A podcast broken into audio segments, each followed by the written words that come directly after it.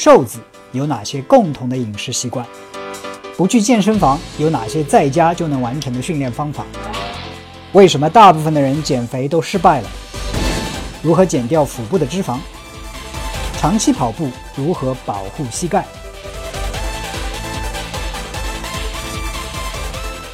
怎样看待健身房的私教一身赘肉，没有一点训练痕迹？呃，大家好，我是 Mike，今天呢再给大家回答这样一个问题。啊，今天这个问题呢 是说有一些健身房的私教啊，一身赘肉，形体不好，看不出任何的训练痕迹。那问我怎么看？OK？那我反过来问一个问题：如果说有一个人啊，在你到银行不叫银行，就是有个朋友推荐你去做一个投资项目，或者是建议你做一个卖你一个理财产品。如果说他自己是个穷光蛋，一无所有的话，我问你，你会把你的钱交给他吗？其实这个道理是同样的。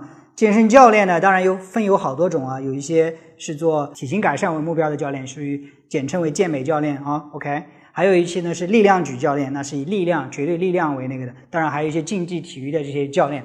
那所以我的看法是，不一定每个教练都要好像健身教练的身材都要说好像立即脱了衣服就能去打比赛、做健美比赛一样，对吧？不一定时时刻刻都有六块腹肌，我自己也没有时时刻刻六块腹肌。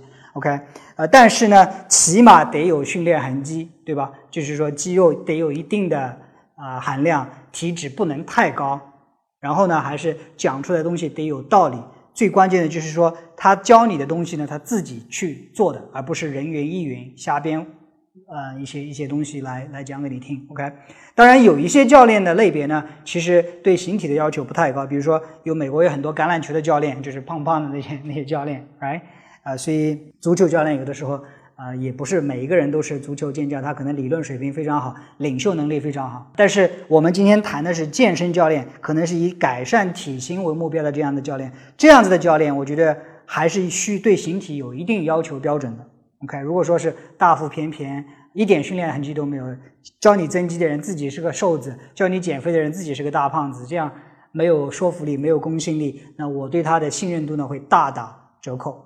OK，这个问题呢，其实啊不太难解答。那今天呢，我就帮大家回复到这里啊，嗯，希望大家能在健身房里找到好的教练。如果说你现在的教练身体不好的话，或者讲的东西你觉得没什么道理的话，换一个。OK，哎，非常感谢你观看我的视频。如果喜欢我的视频的话呢，你可以关注我的微博账号 Mike Lin Fitness，以及我们的官方微博 Fit Time 即刻运动。